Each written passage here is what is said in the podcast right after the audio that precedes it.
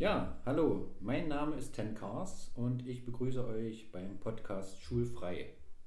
In diesem Podcast soll es um Bildung, Politik, Sport und Reisen gehen. Mein heutiger Gast ist Michael.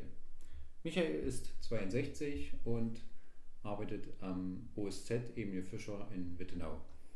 Hallo Michael. Hallo, schönen guten Abend. Bist du gut hergekommen? Danke, super Wetter, heute mit dem Fahrrad, super Fahrt hierher.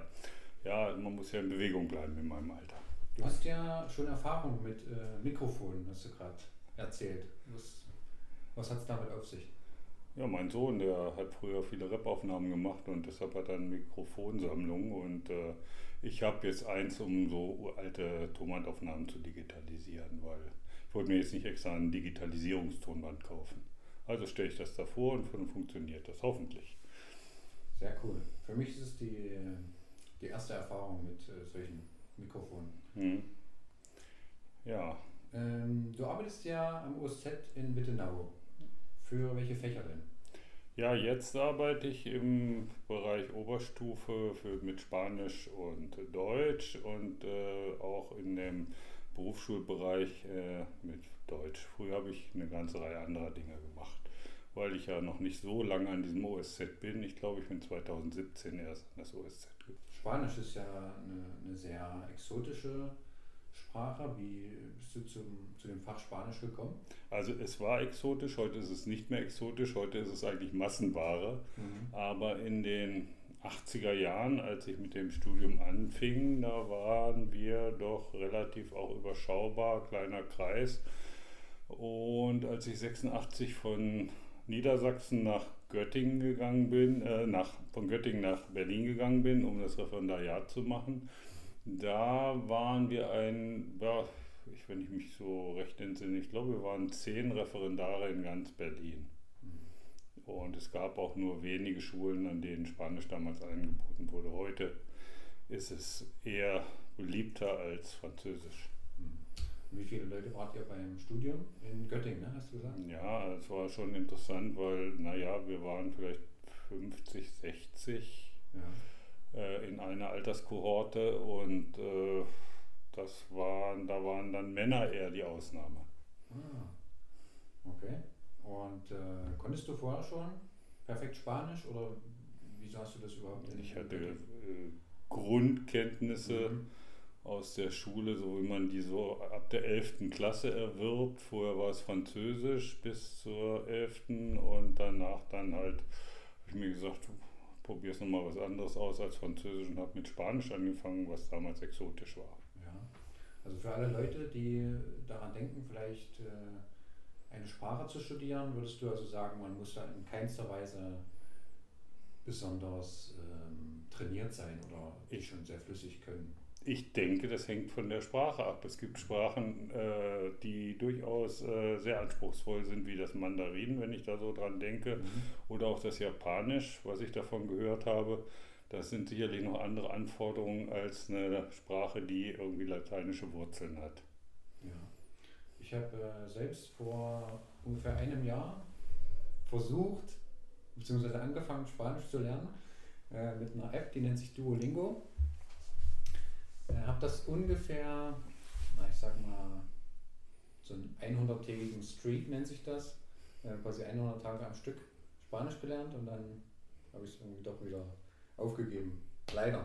Ja, wie war denn deine Erfahrung? Ich kann da nicht mitreden. Ja, ähm, ich muss sagen, es ist schon sehr cool gemacht. Es gibt da so wie so Lektionen, die immer aufeinander aufbauen. Also man muss Lektion 1 äh, erstmal bewältigen, um dann 2, 3 und 4 freizuschalten. Und dann gibt es quasi immer so Schlüsselpunkte, ne? mhm. ähm, die man abarbeiten muss und erfüllen muss. Genau, da gibt es auch noch Prüfungen ähm, und wenn man nicht die Premium-Variante hat, dann kann man die Prüfung sozusagen nur einmal machen. Wenn man es nicht schafft, muss man einen Tag warten und dann ah. kann man es wieder probieren. Okay. Ähm, Na, ja. Da gibt es ja aber verschiedene Anbieter. Ich glaube, es gibt eine ganze Reihe von den Bubblefish und andere Sachen, was ich da so gehört habe. Aber gut, äh, damit kenne ich mich nicht aus, da kann ich nichts zu sagen. Bin da eher ja, alte Schule. Alte Schule, ja. Hast du so mh, hm, vielleicht irgendwelche äh, Tipps für für einen Spanischlerner wie mich, äh, der das jetzt.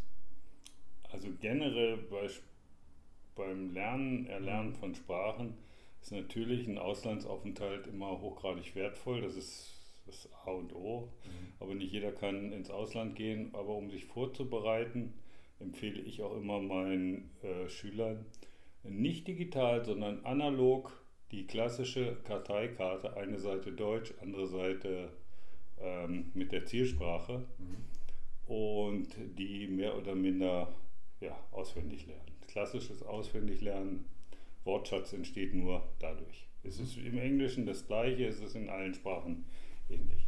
Und dann kann ich quasi die Grammatik, lerne ich dann einfach Learning by Doing. Äh, das kommt dann schon mit der Zeit. Ne? Wichtig ist einfach der Wortschatz erstmal. Der Wortschatz ist wichtig, die Grammatik kommt natürlich auch nicht von alleine, sondern die muss natürlich meiner Meinung nach immer äh, strukturiert angeboten werden. Ja, äh, es ist so, dass man das dann parallel aber nicht so gut im Selbststudium lernen kann. Vielleicht sind diese Apps da ganz sinnvoll. Mhm. Äh, ja, vielen Dank. Äh, ich äh, war also, schon öfters in Spanien unterwegs und habe dann auch probiert oder versucht, mich zu motivieren, mit den Leuten mal Spanisch zu sprechen, aber am Ende ist dann auch nicht mehr rausgekommen als dos cervezas, por favor. Ähm, Zumindest etwas.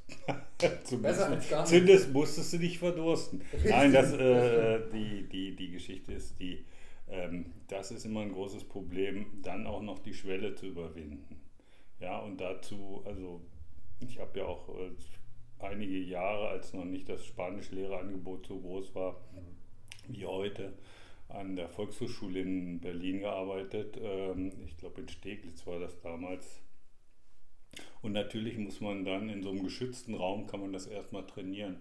Deshalb sage ich immer, Schule ist für euch für die Schülerinnen und Schüler sicherlich ein ganz äh, ja, passabler Raum, um das erstmal zu trainieren. Auch äh, ohne dass der Notendruck immer sofort dahinter steht. Natürlich sind wir angehalten, Beurteilungen abzugeben, aber Sprache erlernen ist für mich auch immer ein spielerisches Element.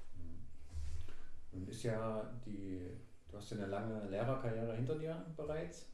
Ähm, was hast du denn neben dem Lehrerberuf noch so erlebt, getan, gemacht? Was waren da so, so Hobbys, die dich jahrelang vielleicht begleitet haben? Also in, in, jüngeren Jahren bin ich dann noch, äh, steht ja morgen der oder dieses Wochenende der Berlin-Marathon an. Den bin ich eine ganze Zeit mitgelaufen, öfters. Und motiviert durch einen ehemaligen Kollegen, der mich da rangeführt hat, versuch's doch mal mit längeren Strecken.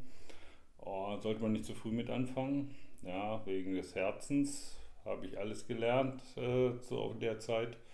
Und neben Laufen, also der sportlichen Aktivität, äh, immer gerne Fahrrad gefahren. Und ähm, ja, ansonsten habe ich mich engagiert, einmal politisch, aber auch äh, ähm, ja, in, im privaten, also in, im Verein, zum Beispiel zur Pflege der Sprache und ähnliches Dinge. Ja, da muss ich natürlich als Sportlehrer gleich mal rein, reingrätschen und nachfragen, was das mit dem Alter und Marathon auf sich hat. Also ich würde sagen, in meinem Alter, ich bin jetzt 30, sollte man quasi noch nicht äh, unbedingt Marathon trainieren. Finde ich. Also man kann es machen. Mhm. Ähm, also gelernt habe ich doch 30 ist schon so die Schwelle, wo man das beginnen kann.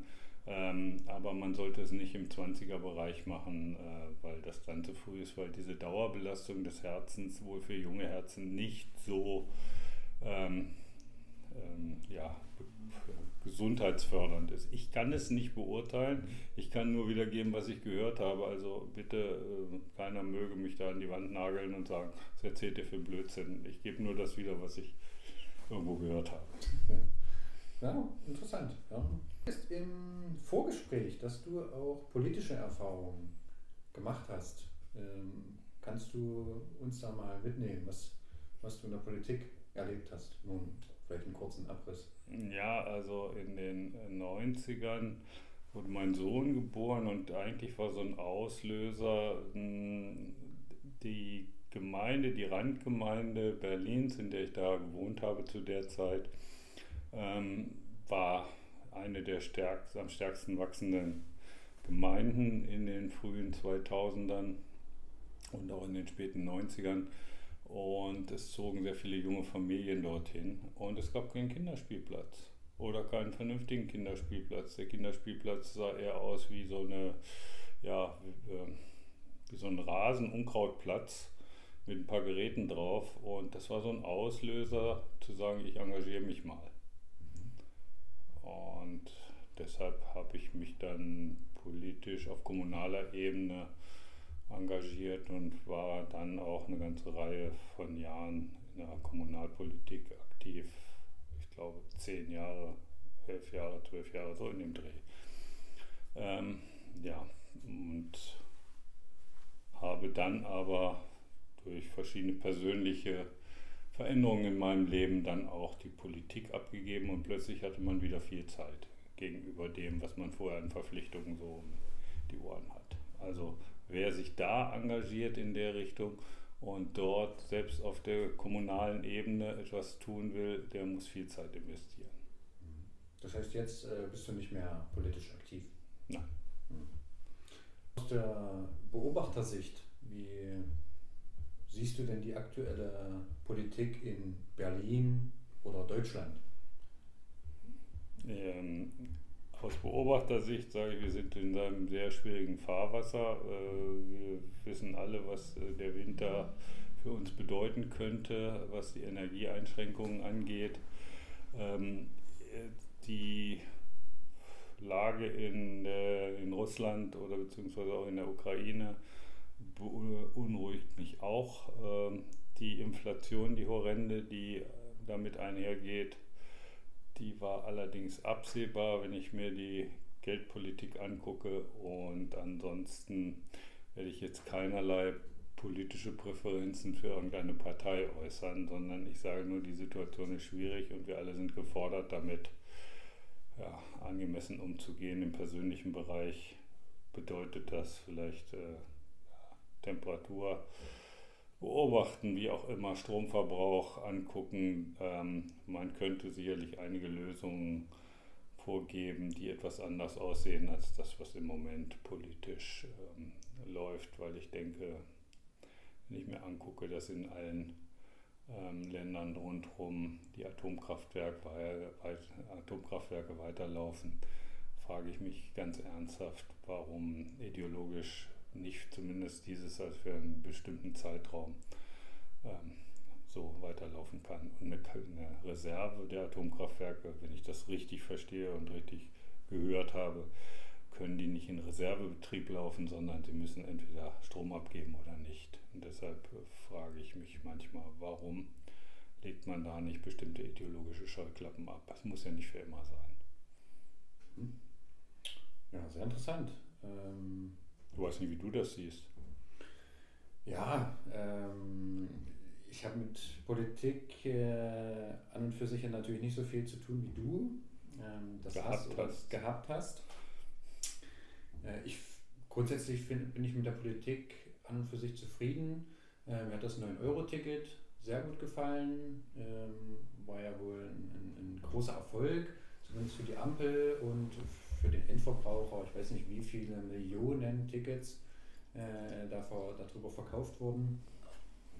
Aber letztendlich sind wir uns einig, bezahlt werden muss das aus dem Steuersäckel, was äh, der Fehlbetrag. Ne? Und das heißt, wir alle werden dafür bluten müssen. Das heißt also, mittelfristig werden sich die Steuern erhöhen. Meinst du, oder? Äh, ich denke, dass die Steuern erhöht werden, aber ich frage mich, was ist ein adäquater Preis für die Leistung? Und ich frage mich natürlich auch, wie nehmen wir die Leute im ländlichen Raum mit? Ne? Es ist ja nicht nur der, wir, wir gucken uns den Ballungsbereich an, die Ballungszentren.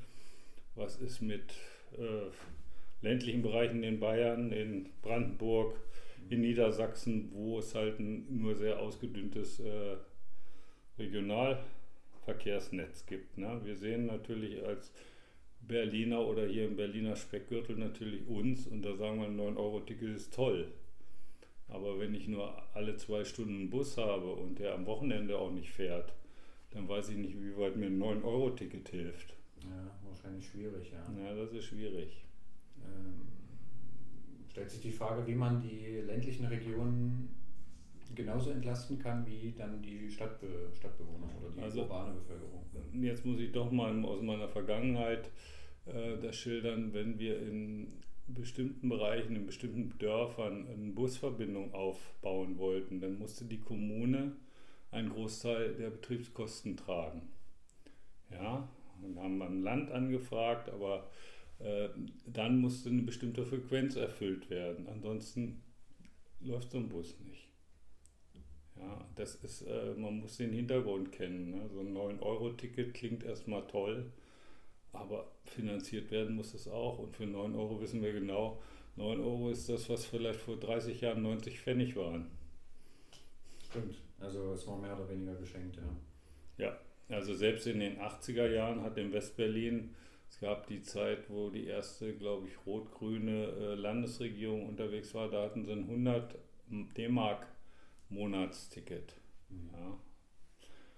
Okay, das wären heute 50 50 Euro ja, ja.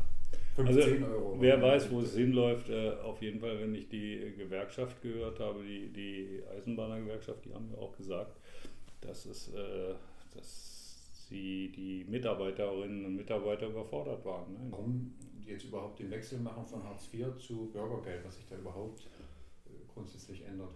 Also ich habe vor einer Woche einen Roman gelesen, der heißt Freiheitsgeld von Andreas Eschbach. Ähm, da geht es äh, im Prinzip, äh, spielt im Jahre 2060 und es geht darum, wohin hat sich das Bürgergeld entwickelt.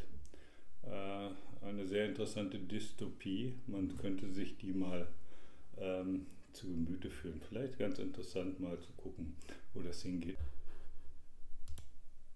Jetzt, jetzt läuft es wieder. Gut, Michael, hast du noch irgendwas, was du mit uns teilen möchtest? Nein, aber ich würde mich freuen, wenn wir uns noch mal nett äh, bei Gelegenheit über ein paar Themen wie zum Beispiel Schule früher und Schule heute oder einige andere Sachen unterhalten würden.